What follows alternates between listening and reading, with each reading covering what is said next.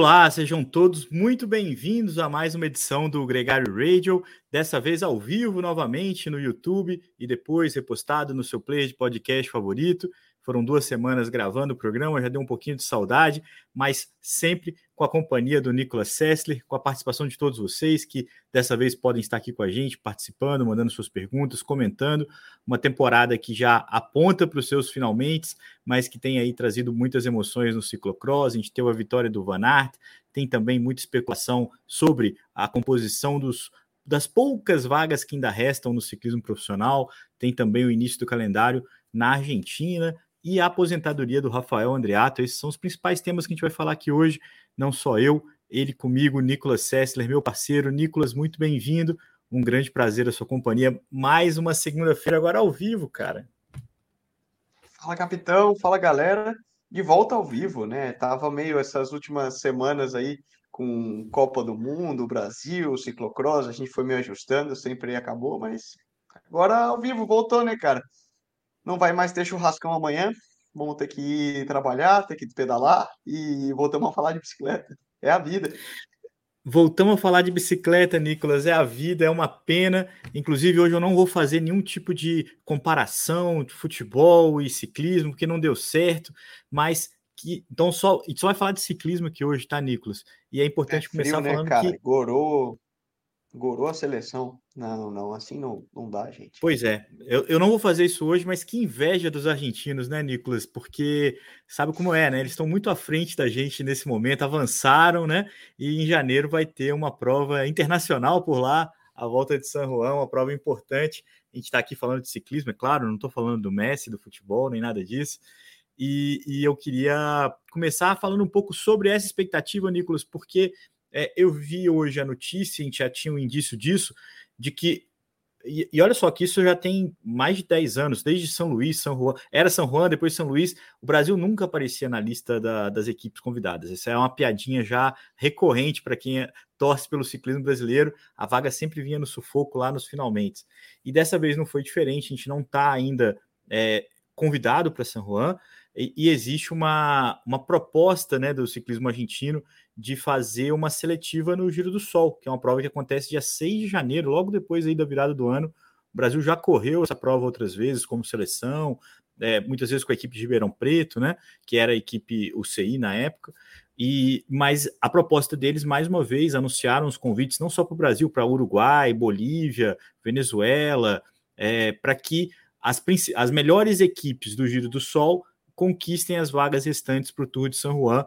É, o Brasil está nessa, né, Nicolas? Acho que esse é o cenário que a gente tem aí é, mais claro para conseguir participar dessa prova. Que, claro, que Colômbia tem uma grande tradição no esporte, mas São Juan é, é a prova, a principal prova, né, do calendário é, latino-americano, sul-americano, principalmente pela presença das equipes é, World Tour, dos grandes nomes que já estão anunciados, né? O Peter Sagan, Egan Bernal deve participar, Elia Viviane, enfim, uma galera muito interessante aí na prova o Renko também, né? Renko, é, ele é, na última edição, né, que foi em 2020, pré-pandemia, ele foi o campeão. É, eu diria que mais do que no cenário sul-americano, latino-americano, é a maior prova das Américas hoje, né? Leandro, é a única prova em território, em continente americano, né? Pensando até em América do Norte, que atrai tamanha participação. Talvez tenha as clássicas de Quebec e Montreal é. no Canadá, que são World Tour. Então, vamos pensar, mas é, San Juan, por ser uma volta, eu acho que às vezes até gera uma atração, um hype maior do que as próprias clássicas de, de Montreal e Quebec, uma vez que é uma prova de abertura da temporada. Quem vai começar a temporada no calendário é, profissional europeu, existem duas opções. Três, basicamente, né? Ou o cara vai correr Tour Down Under na Austrália, que é a prova que abre o calendário World Tour oficialmente, ou o cara opta por vir para a Argentina e fazer um bom início de temporada, rodando onde o tempo é bom, ou ele começa direto na Europa, lá em, no Challenge Maiorca, nas provas ali do sul da França e coisas do tipo. Mas é, mesmo essas espanholas europeias já são um pouquinho mais tarde, né? Já, já viria ali 10 dias depois do, desse início de, de é. temporada. Então, são meio que as duas opções. O cara ou vai para a Austrália, ou o cara vem para a Argentina. São umas provas bem, bem tranquilas de correr. Normalmente o circuito é fácil. são provas que o, os ciclistas do Tour usam para ir pegando ritmo mesmo, para entrando em, em, em, ritmo de competição, e em contrapartida para as equipes locais, para as seleções nacionais e a galera aqui da América do Sul, é o Mundial, é uma prova super legal, né? E que você tem oportunidade de se mostrar com televisão a nível mundial e batendo com, como você falou, né? Ineos, Quickstep, Movistar, etc. Ou seja, é uma, uma prova muito bem organizada e que dá uma repercussão midiática muito boa. Falando isso, só fazer uma conclusão aí do como funciona essa questão de classificação das equipes do cenário. e para o cenário né, de, de San Juan. É uma prova com muito peso, a organização pode convidar um, um número determinado de, de, de, equipes convidadas, né, oferecer o, o wild card, como eles chamam, e normalmente eles obviamente chamam as equipes europeias, que têm uma certa prioridade, e as vagas que, que sobram, eles dividem entre as equipes continentais argentinas, obviamente, e depois eles abrem normalmente as seleções nacionais sul-americanas, latino-americanas, e eventualmente alguma equipe continental é, do continente americano que, que seja interessante, né? Então a gente já viu Medellín, que é uma equipe muito forte, na, na Colômbia, tem esse, tem esse convite é, automático, Movistar Equador, por serem as equipes aí é, ranqueadas no topo do ranking América Tour. Então, eles também têm esse convite. Sim. No restante, divide entre as, entre as seleções nacionais. Até num jogo de politicagem. O que funciona? Como eles têm um número limitado de vagas é, sobressalentes, é política pura e dura. O é, presidente da Federação Argentina ele não pode chegar pro presidente da Federação Uruguaia e pro presidente da Federação Brasileira e falar, ó, dou o convite para vocês. Por quê? O presidente da Bolívia, do Peru, do Chile, do México, do Equador, lá, lá, lá, lá, lá, vai falar, pá, por que você deu pro cara e não deu para mim? Quando chega na época de eleições é, a nível Confederação Pan-Americana, etc, etc, tudo questão de parceria. Estamos aqui vivendo o ano de eleições, todo mundo entende comprometimentos políticos, né? Então, o que ele faz? Para ele não colocar o dele na reta, ele pega e usa essa prova, que é o Giro del Sol, é uma prova muito tradicional, que acontece há diversos anos, também o CI, e fala, galera, para as vagas sobressalentes, como eu não quero me comprometer com ninguém, vocês que corram o Giro del Sol, é legal para a organização, é na mesma região, um poucos dias antes, traz movimento para a prova, sobe o nível da prova e as melhores seleções, as melhores nações que renderem nessa prova, ganham o convite para o Tour de São Juan. Não me comprometo, mérito esportivo.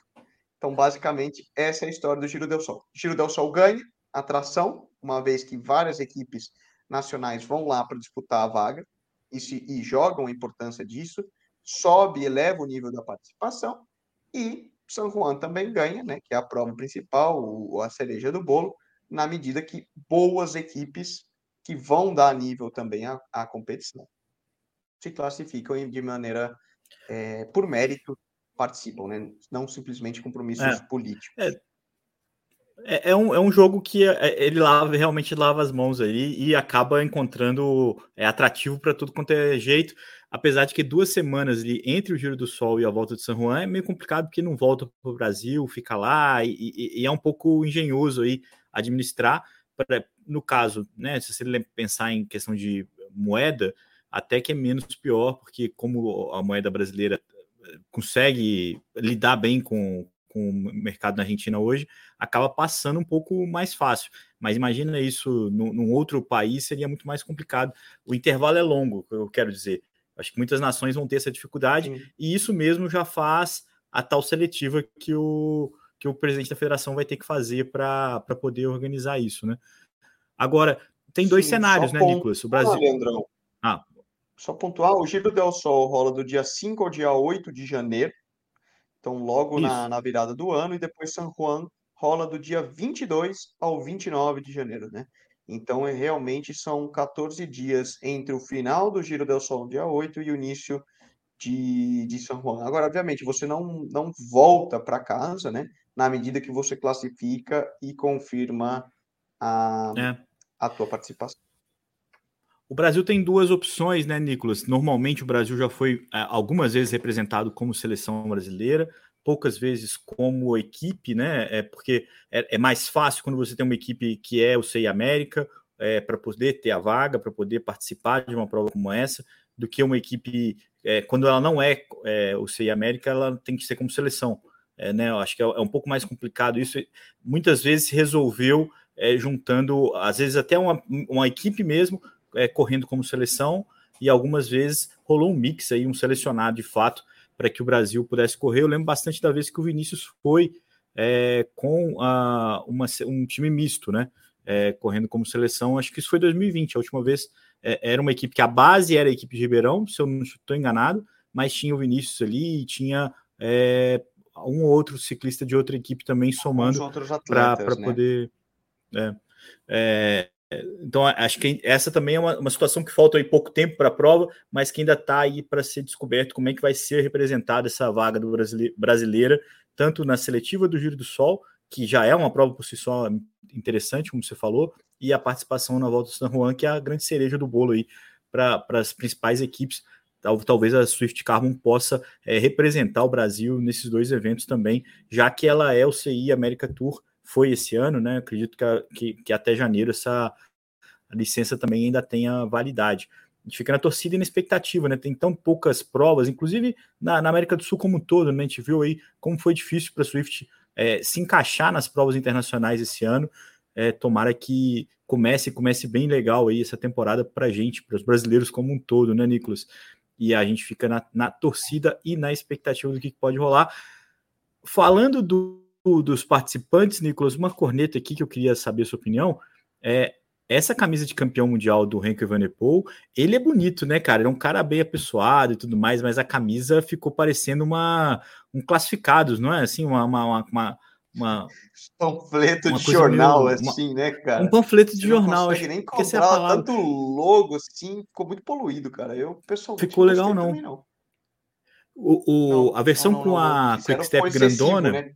Aquela coisa é. socada, né? Você vê que o cara tentou, eles tentaram colocar todo, todos os logos dos patrocinadores que põem um dinheirinho, querendo aparecer ali, e ficou aquela coisa também não gosto, parece um um walking billboard, né? Um, a UCI luta tanto para essas coisas, né, jornal né, cara? ambulante mesmo. Para tentar ter um padrão, para tentar não ter um, um, atropelo aí das as regras são super chatas, inclusive todos os logos são pretos por, por isso, era uma exigência do UCI mas mesmo assim não ficou legal, não.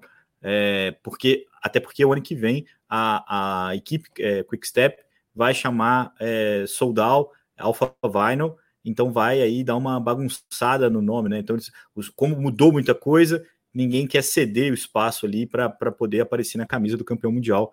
É, essa é a, a indumentária aí do Henrique Evenepoel para participar da prova lá no começo do ano, é, já na Argentina, onde ele vai usar essa camisa.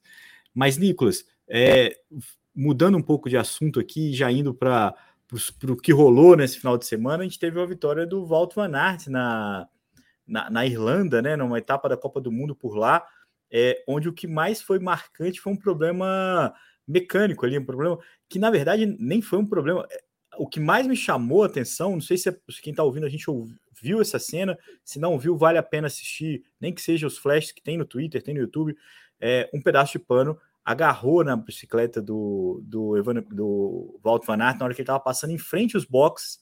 É, era um pano que estava pendurado no, no, no na, na, na, divisória dos mesmo, boxes. Né? Uma toalha. Uma toalha. E... Eles, eles usam, porque, só para explicar, Leandro, o que acontece. No, no, no, no, no cyclocross, normalmente eles têm três bicicletas, né?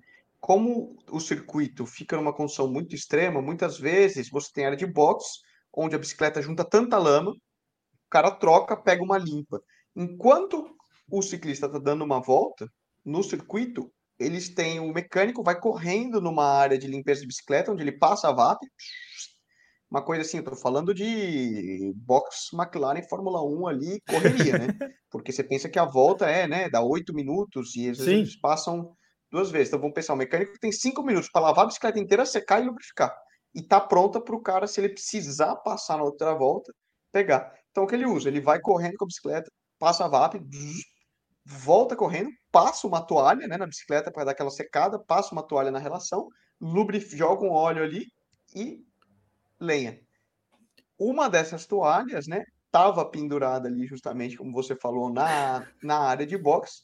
Ele passou muito próximo no circuito eliminado, deve ter, sei lá, pegou um fio, pegou alguma coisa, isso engarranchou todo na bicicleta dele, né? Ele teve que voltar, correr na contramão no circuito, perdeu ali bastante tempo para trocar de bicicleta, porque a toalha engarranchou tudo na bike dele, não tinha nem como continuar com aquela bike.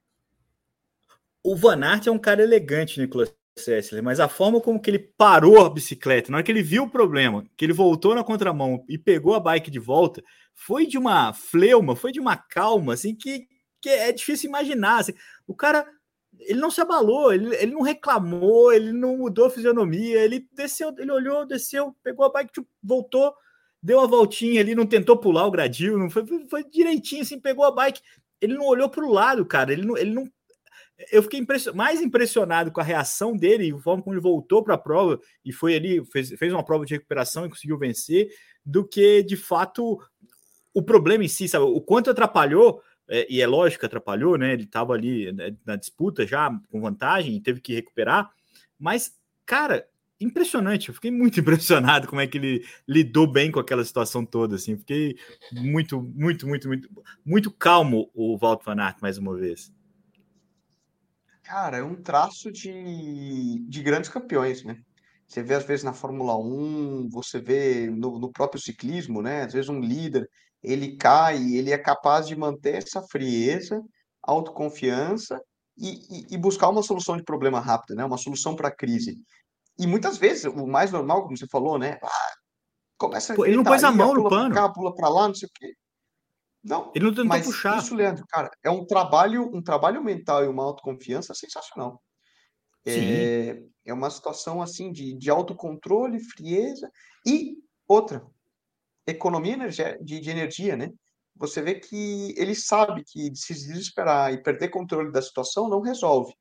É uma mentalidade bem, se pensar aí, né? Bem estoica até, né? Tipo, bom, a situação é essa, como eu soluciono? É, não né? vou me desesperar, mas é impressionante, independente de, de, do que for, né? Quando você vê isso e, e, e assiste, né, ao vivo ali, é, é, você fala, nossa, cara, muito bom. E é por isso que, pô, tá aí, né? Um dos melhores do é mundo, é foi lá, tá depois conseguiu se recuperar e vencer a prova. A, a, uma das cornetas possíveis para isso, né, Nicolas, é que depois de duas vitórias consecutivas do Mathieu Van Der Poel, ele pulou essa etapa, né?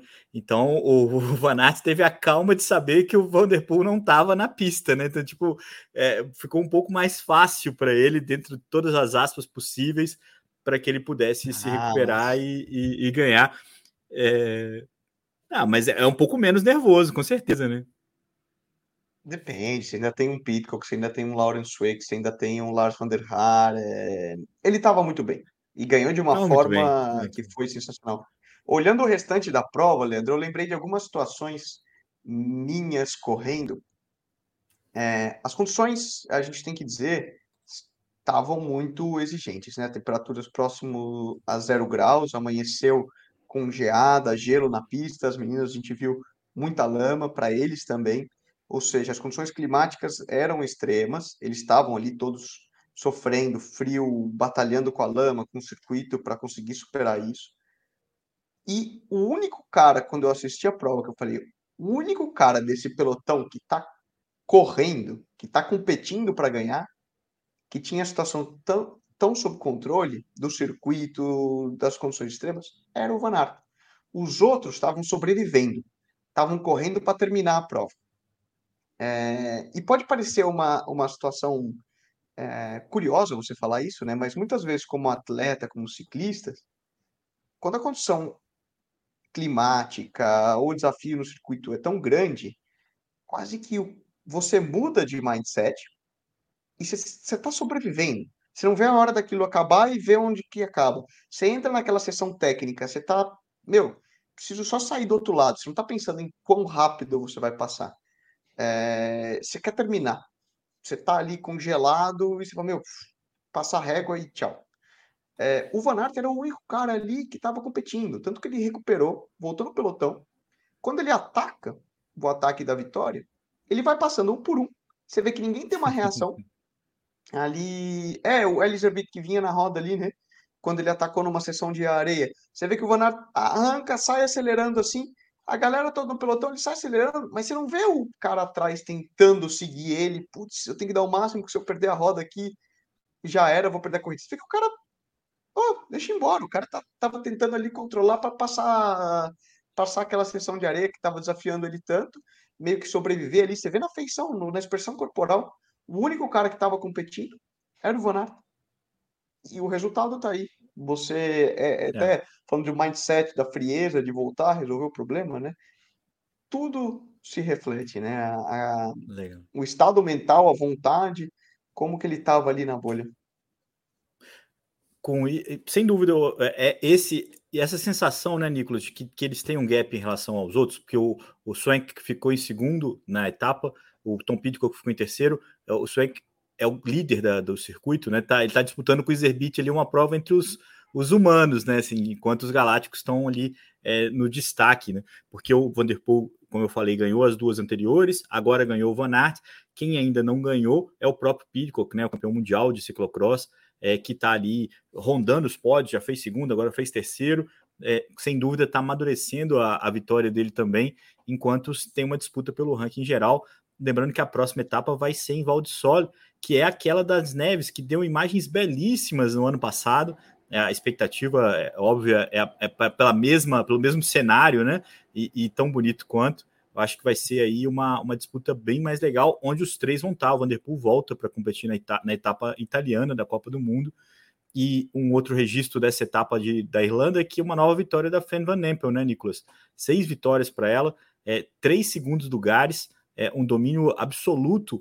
É, é, não um domínio absoluto, porque a rivalidade com a Puck Peters tem sido interessante, mas ela num grande momento, com, com grandes resultados é, nesse momento aí da, da temporada. Sempre lembrando que essa menina tem 20 anos, vai competir pela Jumbo na temporada de estrada, com uma grande expectativa em torno do que ela pode ser capaz de fazer. Enquanto isso, ela vai voando na, na temporada do ciclocross. É legal ficar de olho, é legal conhecer um pouco mais o que ela tem feito agora, porque a gente ainda vai ouvir falar bastante dela mais para frente, Nico. Vai. Eu ia até falar, a gente estava falando de questão de superação e disputa, etc. O feminino mostrou um cenário bastante similar, né? Porque no início da prova também a Puck Peters teve um problema, ela caiu numa das sessões de barreiras, perdeu algum tempo, veio se recuperando, e o cenário final da prova foi, a, foi as duas disputando ali roda a roda, e aí sim a gente tinha duas ciclistas querendo vencer, disputando e correndo ali, brigando metro a metro para uma tentar ganhar da outra. Tem sido muito bonito, né? Ainda que a Van tenha é, no geral, levado dominado. mais vitórias, dominado mais, o cenário está muito próximo. Elas estão disputando bastante, é legal de assistir. Lembrando que o ciclocross feminino, a gente tam, tem também a Pauline Ferrand Prevot trazendo uma atração. Ela não está ainda, desde que ela começou esse projeto com a Ineos, é, ela ainda não chegou nesse no nível dela do mountain bike, do cross country e, e outras, mas ela está sempre ali, né? Disputando. Eu, eu acho que ela deve crescer ao longo da temporada. A gente ainda tem o, o cenário de que a Marianne Voss, vigente campeã do mundo, não correu muito, deve voltar nas próximas semanas. Mas, dito isso, o ciclismo, o cyclocross feminino também tem é. sido bem, bem interessante de assistir e bem disputado, né? Vai ser interessante ver essa próxima, essas próximas semanas. Só concluir isso, Leandrão, para a galera que está acompanhando o cyclocross essas próximas semanas, até aí o, o, ano novo, e pegando principalmente a semana de Natal e Ano Novo, tem um bloco competitivo que é o pico da temporada de ciclocross. Esses próximos 15, 20 dias seria o equivalente a julho para o ciclismo de estrada, ao Tour de France, ou seja, então todos os, os, especialistas em cyclocross são as semanas que tem as maiores provas, que tem as maiores audiências e, e os maiores eventos. Então a temporada está pegando fogo mesmo, que a gente vai acompanhar nesses próximos três, quatro finais de semana. É o pico da temporada ciclocross e grandes disputas, tanto no masculino como no feminino. É.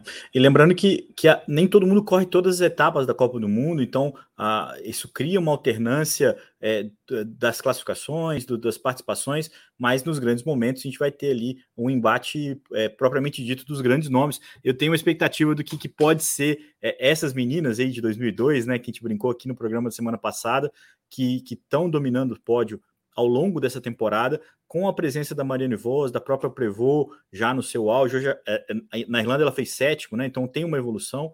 E, e a própria Lucinda Brand, alguns, alguns nomes mais cascudos, o que, que eles podem fazer nessa disputa que parece, tem, parece que ainda tem muito apesar da vantagem que a Van Empel conseguiu abrir é, nesse domínio inicial que ela tem apresentado. Faltam cinco etapas ainda para o circuito da Copa do Mundo, tem ainda o Campeonato Mundial, então tem bastante assunto aqui ainda, né, Gregário, para falar do ciclocross e acompanhar, claro, as inúmeras conexões que, que esse esporte tem com o ciclismo de estrada e o próprio mountain bike, no caso da Ferran Prevot, tem uma série de experiências legais aí cada vez mais recorrentes.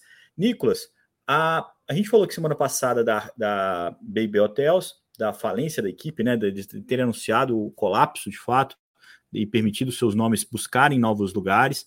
É, existe até a especulação de que nenhuma equipe continental a BB vai ser na próxima temporada, então é, vai ser ainda mais difícil o cenário do que parecia.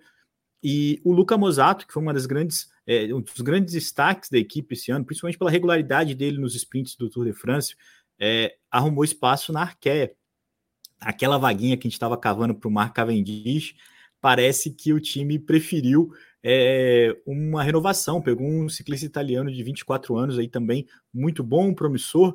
Claro que não é a estrela como é o Mark Cavendish, mas também não tem o salário do Mark Cavendish, né? É, os, as vagas vão se encerrando, cara. Eu estou um pouco aflito para ver para onde o Cavendish vai correr o ano que vem. É, eu acho que você e ele, viu? Você, ele tá, ele tá mais que tá, eu. Né? Ele tá mais, cara. Quem é que vai pagar a conta no ano que vem, né?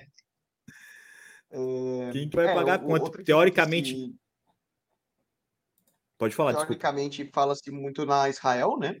Falava-se muito, mas Israel também anunciou que o soltou um press release semana passada a, anunciando a contratação do Steve Williams uh, e também supostamente fechando o roster, ainda que perante regras do CI ainda existe uma vaga aberta. Eles anunciaram no press release que essa era a última contratação que eles iam anunciar nesse Eu vi ano. também. E agora rumorei-se um pouco a ida do Cavendish, talvez para Ineos, que é uma das poucas equipes que teria verba e, e espaço aberto. Agora, tudo nos rumores, a gente não sei, não, não, não sabe efetivamente, né? E a outra outro ponto aí que a gente segue na expectativa para ver ainda é toda a novela do Quintana, para onde ele, ele pode ir, né? Do Nairo, que também não está anunciado, entre outros.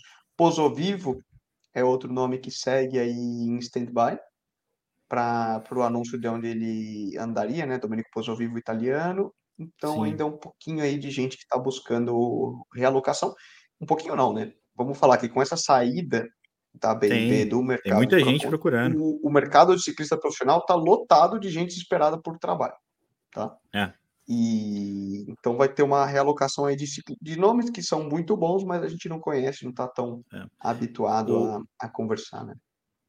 O grande detalhe para a, a, gente falou aqui já também da, das, do, do equilíbrio das coisas para que o Cavendish escolha a sua equipe. Ele pode ter até uma vaga na Ineos, ele pode ter um salário na Ineos, mas ele dificilmente vai ter um projeto que permita ele competir o Tour de France pela Ineos, porque, além de tudo, é uma equipe que já há muito tempo abdica dos seus velocistas é, em prol da, da classificação geral, então é muito difícil que ele consiga consolidar uma, um acordo com a Ineos que permita ele correr o Tour de France. Talvez esse seja o maior entrave, né? Porque moral ele tem, visibilidade ele tem, dinheiro a Ineos não falta. Inclusive, eles conseguiram abrir um grande é, espaço no orçamento deles com a saída de muitos ciclistas que ganhavam bem é, o Adam Yates, o próprio Amador, que tinha um bom contrato, o, o Richard Carapaz, foram saindo alguns grandes nomes, e, e, eles não trouxeram ninguém muito caro, né? A, a, o Dylan Van Barley também saiu, então é, eles conseguiram ali é, rejuvenescer a equipe sem trazer grandes medalhões, então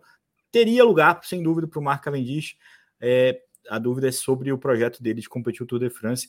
É, com certeza ele está vivendo um drama, Nicolas. Eu estou ansioso, mas concordo contigo. E eu já vi ciclista é, sem contrato é, para o ano que vem e, e, e consigo ent entender claramente o nível de nervosismo que o cara tá, de ansiedade, de, de tensão para tudo que pode acontecer, porque o cara tem que treinar, o cara tem que planejar, o cara tem que estar tá em forma e o cara não sabe para onde que ele está indo ainda, assim. Então é, é, um Deus nos acuda danado, altera o humor drasticamente, o ânimo e tudo. E vamos ver o que, que vai dar. Eu também estou curioso sobre esse futuro, e é por isso, né, Nicolas, pode, é, que, que a gente tem aqui um encontro semanal, porque a cada dia que passa a gente tem uma notícia nova para falar sobre esse cenário. Tomara que ele encontre. Acho que o mais importante é tomara que ele tenha um bom projeto, que ele consiga achar um bom, uma boa opção, porque acho que o ciclismo ganha com o Cave, principalmente no, no Tour de France. Sim, sim, eu acho que é importante. O Tour de France ganha. É impressionante, Leandro, o respeito que o Cavendish tem no ciclismo inglês. É, ano passado, quando corri o Tour of Britain, uh, ele estava correndo pela Quick Step, né? E, cara, era impressionante como ele parava o país. Mais do que Gary Thomas, mais do que Chris Froome, mais do que Dan Martin, mais do que Pitcock uh, esse ano, Pitcock estava correndo. Enfim, outras grandes referências. O Kev, Kev Kev. E por Não, mais mas... antipático, babaca, o que você quiser achar que ele seja, por exemplo, ele realmente. É verdade. É, Não, ele realmente movimenta, né? E ele tem uma marca muito forte que agrega, vamos dizer, de público no, na Inglaterra, que é um país core no, na indústria do ciclismo, agrega muito até para o Tour de France, para a ESO. Ele é história. Então, você pode ter certeza que por trás ali Prudhomme, a galera tá tá tentando também, deve estar é. tá ajudando, porque é interessante para a ESO, para a marca, que o Cavendish esteja na prova. É. Lembra? Eu, eu também acredito nisso. Tem, tem, tem, tem toda essa pressão, inclusive, para qual equipe, se ele for para uma equipe que não está garantida no tour, ter o convite, tudo isso está sendo colocado aí na mesa é, é, bem, bem forte aí para que esse arranjo agrade todo mundo. E, e o Cave merece, né, Nicolas? Porque ele não só fez parte de uma onda que trouxe o ciclismo britânico para um auge, né? E ele ganhou demais, cara. Ele ganhou demais. É, às vezes a gente esquece o que, que é um cara ganhar mais de 20 vezes na temporada, anos seguidos, ganhar é, mais de 5, 6 etapas de uma grande volta é, é, por ano, sabe? Ganhar Mundial, ganhar é, é Milan São Remo, ganhar medalhas olímpicas. Então, é um cara que, que não, deixa dúvida do que fez. Agora, e falando em Cave, e até para a gente mudar de pauta aqui, é, trazendo para o nosso cenário, para o cenário brasileiro, a gente teve o, o, o, anúncio de um, de um grande amigo do Cavendish, um cara que foi famoso pela relação com o Cavendish em prova, que é o Rafael Andriato. Quem não se lembra da participação do Rafael Andriato no Giro de Itália, onde ele lá disputando a classificação das metas intermediárias, né, disputou um sprint com o Mark Cavendish, tomou uma bronca e, e ganhou muita história para contar. O Rafael, 34 anos, 35 anos de idade, anunciou que pendura sapatilhas no final dessa temporada, a temporada praticamente acabou, e, e dá fim a uma carreira muito impressionante, né, Nicolas? Porque às vezes a gente fica olhando é, o que, que, faz o Cavendish. Eu acabei de falar aqui, um cara que ganhou 20, é, ganhou, ganhou, alguns anos ganhou mais de 20 vezes por ano. O Andreato não tem isso é, de vitórias profissionais, mas é muita coisa que ele construiu, né? As vitórias dele, inclusive as últimas vitórias brasileiras na Europa, é, com ele na, no Civil Tour, a última vitória HC com ele no Tour of Hainan, que também é uma história que vale a pena ser lembrada, porque aquele gigante da Cofidis lá, que agora é contra-relogista, né? O Walshed, Max Walshed, é, na primeira etapa, ele foi comemorar a vitória, o, o Andreato passou ele. O Andreato depois, bateu ele. Depois o Max ganhou cinco etapas. O cara estava muito mais forte, e, e mas o Andreato aproveitou a chance que tinha ali para sair com essa vitória. Foi 2016. Eu lembro que minha filha era recém-nascida e era de madrugada, assim, eu ficava vendo as provas no, torcendo por ele depois ali, é, naquele rolê de amamentação de criança que, que não dorme. Mas, enfim, o Andreato é um cara que, que, que merece toda esse, é, essa menção, encerra a carreira com a Swift Carbon, né? Um projeto que ele chegou depois de competir pelo Ribeirão Preto, competiu pela Memorial, é, foi para a Europa a partir da Memorial, um projeto muito bacana que na época era liderado pelo Pagliarini, é, chamava Revelando Talentos. Né? Ele levou o Gideone, o Manarelli e o Andriato, cada um seguindo seu rumo ali na, na diletante italiana, ali, ajudou os caras né, a achar os caminhos, cada um seguiu o seu, e, e o, o, o conseguiu uma carreira é, subir do diletante para o profissional, com a Nery Sotori, depois Vini, Vini Fantino, o nome da equipe mudava, né? Southwest ali, mas participando do Giro de Itália, vários monumentos, é uma história riquíssima de um cara muito maneiro, né, Nico? Acho que essa é, acho que é, essa é a conjunção mais legal da carreira dele, né? Um cara que venceu muito e conquistou grandes feitos, para a gente aqui, para brasileiro, para ter noção do que ele fez, é, é algo realmente grande. É, e, e, um cara sempre muito bacana, né? sempre muito gente boa. Sempre, muito legal. Cara, vale a pena até colocar para. De novo aí, não vale a pena ouvir de novo dessa semana, talvez os podcasts que a gente já fez com o Rafa, né? Para é. ir você que está escutando ter uma, uma vibe dele, né? cara com muito conhecimento, muito respeito no ciclismo europeu e ficou por muito tempo, né? E, e é muito difícil construir essa carreira, né? A gente não tem ideia, às vezes, é. do, do quão grandes são os feitos, mas é legal. E encerrou um ciclo, né? Eu acho que ele fez justamente como você falou, saiu, foi, passou todo o período dele na Europa, voltou, devolveu um pouco para o ciclismo brasileiro, ensinando, ensinando a molecada, tendo ali um papel de capitão de, de estrada nesses últimos anos na, na Swift. Então, acho que mais do que é. merecido. Espero que ele tenha aproveitado muito todos esses anos e continue aí com a carreira aproveitando bastante, né? Pois é, não. Diz ele que agora o ciclismo é só um esporte, só um prazer e tal. Vamos ver, porque o, o Valverde não aguentou. O Valverde está lá na concentração da Movistar, Nicolas Sessler. Se ah. bobear, ah. ele alinha para as provas. Se deixar, ele vai ali, vai pedir para fazer concentração, para poder fazer todo o esquema ali. Não quer largar o osso de jeito nenhum. Te garanto que se chegar ali em algum ranca-toco, ele largar todo mundo de roda e ver que ele ainda está ganhando, ele vai chegar para o Zé, oh, posso alinhar aí? é, tá prova. Não duvido. É.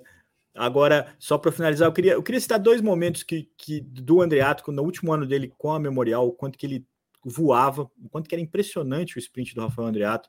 Ele ganhou, ele ganhou o ano inteiro, ganhou várias provas importantes. Eu lembro que eu fui a Santos uma vez assistir uma prova é, que me fugiu o nome, não sei se era uma Copa Hilário Jegues ou se já se era um torneio de verão. Não era um torneio de verão porque não era uma prova de vários dias, era um dia só.